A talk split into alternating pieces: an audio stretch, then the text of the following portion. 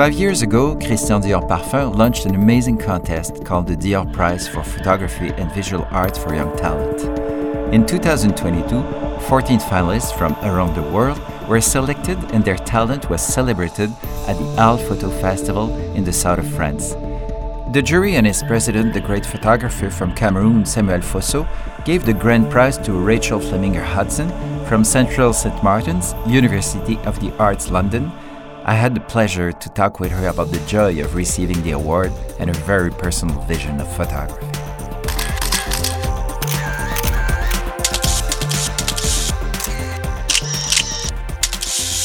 It's always very special to win something, to win an award. And I was wondering, how do you feel when you you get this news, this amazing news, because it's a big contest. It's been completely life changing because mm. it's like something which your work is so private and then to then have everyone see it and to then have everyone telling you that they like it it's also something which is quite um interesting. I'm so honored. Like the jury the people who are on the jury like samuel fosso i could i i was just i just couldn't believe it. Like and and actually when i found out in february that i was a laureate I was just about to, or March, I was just about to start making my first film for my university project, for my final major project.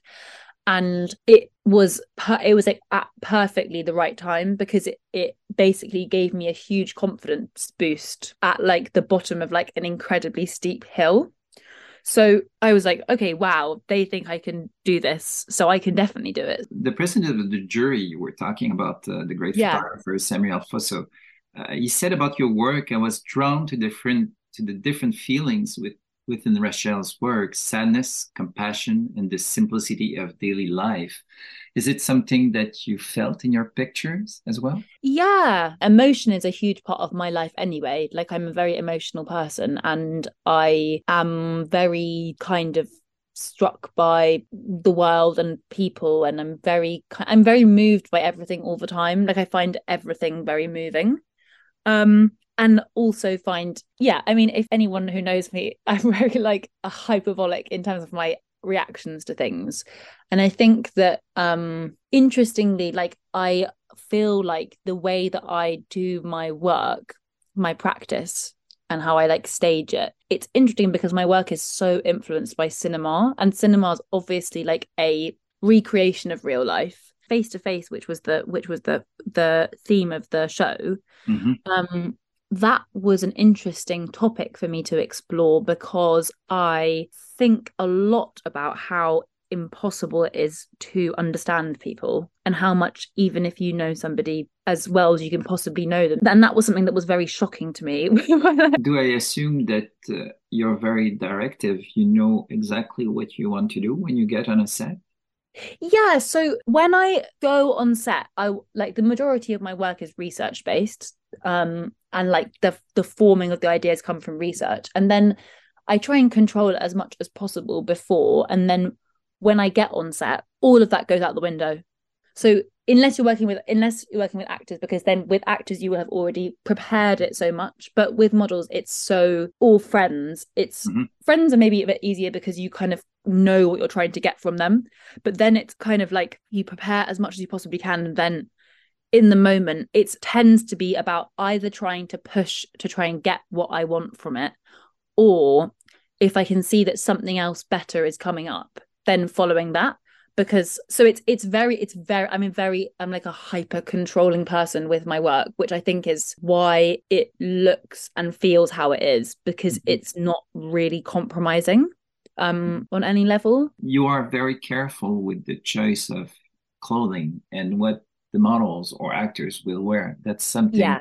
that is very important for you i would say that like when you're creating a character the clothes are the most important thing because the thing is is that people are totally defined by clothing whether that's like intentional or not intentional. How you are in your clothing is and how you engage with it is says so much.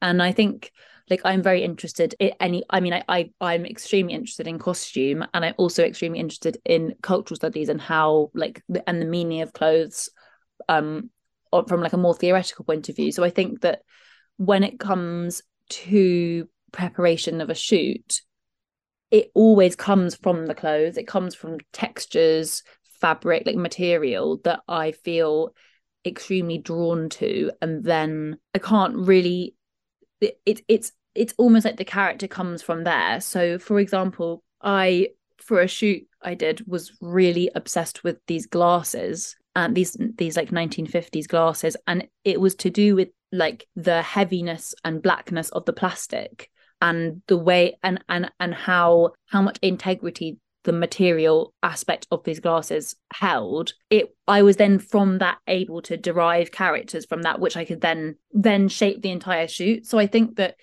the costume and the clothes is is i mean it's one of the most important things. I think i think that the, the way that i tend to work is like with like a mise en scène structure which is like looking at every single part of it as much as i possibly can. So every single part is equally weighted. Do you enjoy when a, a picture is printed uh, what's your relationship with prints via all the pictures we see on instagram and everywhere? A hundred percent. Um and in fact i think that i think that I felt very annoyed that I had to share my photos on Instagram because I didn't want to share them. I was like, I when I had to share them, my my tutors made me share them on my course, but for good reason. They wanted me to be able to have like an online portfolio.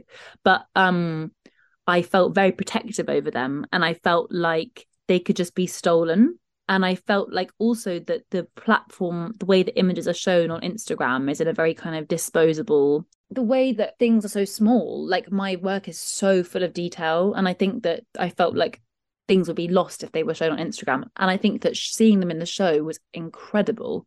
Like I would have loved to have them to been even bigger, just so I could see them. I think that the most the the amazing thing about print is that you can really see everything. Um, at the same time, one of the benefits of digital is that you actually can zoom in infinitely and you can find things and look at things in a way which is actually quite tactile, which sounds funny because obviously it's digital, so it's it's not tactile, but it is tactile in that you can kind of like really pour if you have a high resolution image, you can really pour through that image, you know, like really explore it. But I think that um another interesting thing about what you just asked was that my photos that I take, I use a Hasselblad camera. So the images come out square, which is kind of like perfect for Instagram. so it's kind of this weird um, coincidence. I read that your dad is an art critic and you visited museum as a child, and I was wondering how much it has influenced somehow your work. I probably can't understand how much it's influenced my work because it's something which is obviously so subconscious. Um, but I think that yeah, just going. I mean, I went. I mean, I went. I mean, it's like it. It was so much so much. Like I, like every holiday we went on it was like we only went went on holiday to places where they had good art galleries. So like my dad wrote a book on titian when i was a child. And so for a couple of years the only holidays we went to we went to titian's birthplace we went to venice we went to the places where you could find the the best Titian paintings. So it was so it's kind of so ingrained. And I and actually what's kind of interesting is that I found when I first started taking pictures, started taking photographs, that it was kind of like the framing of the photograph was something which was so second nature to me. It was like hmm.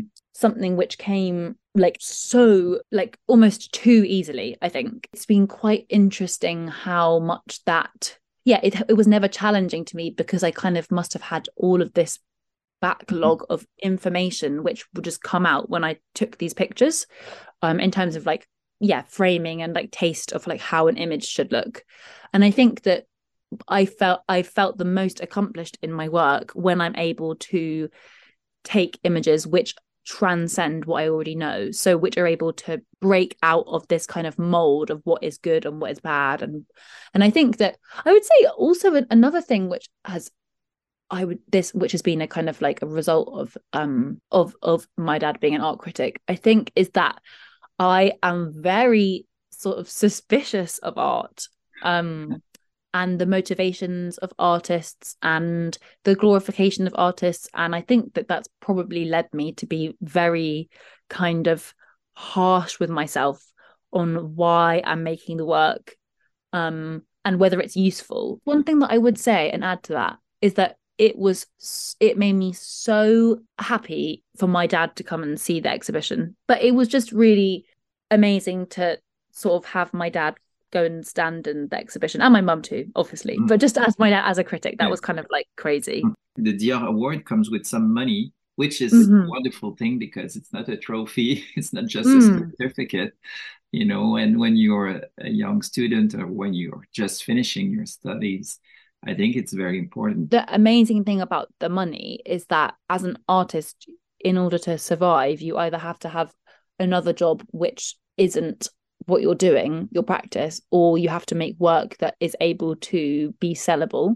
The, the money is incredible because it's kind of now given me an opportunity to just um at least make some work which doesn't isn't financial like isn't motivated by other people's ideas or branding or, or anything like that so it's or whether it's sellable and i think that and actually it's it also gives um gives me some like breadth to make work that might be bad or might be might be able to i might be able to explore stuff with it and i think that when you are having to make work that you know is going to be good every single time so that it can be sold I think that that ultimately leads to like work that's not creative work. It's much more like technical rather than actually to do with thought or creativity. Because I'm I'm very like thrifty person.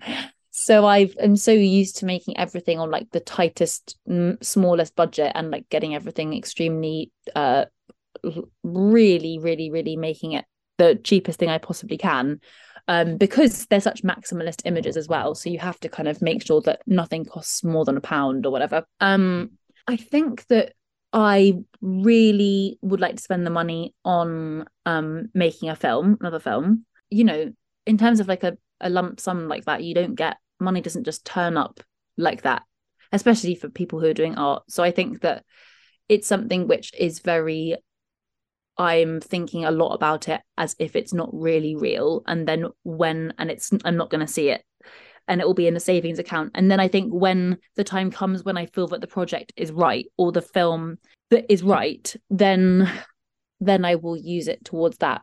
Do you think it's a good time for photography? And of course, we're thinking of there's a lot of images and films that are being made. So do you feel mm. it's still an exciting time? It's a good time for that those mediums? Hmm, that's a really interesting question. If I come at it from like a theoretical point of view, I think it's a bad time because I think that it's actually virtually impossible to make new imagery. Um, and imagery is kind of reduced to being meaningless, like it doesn't really mean anything. Um, but I also think that that in itself is quite interesting.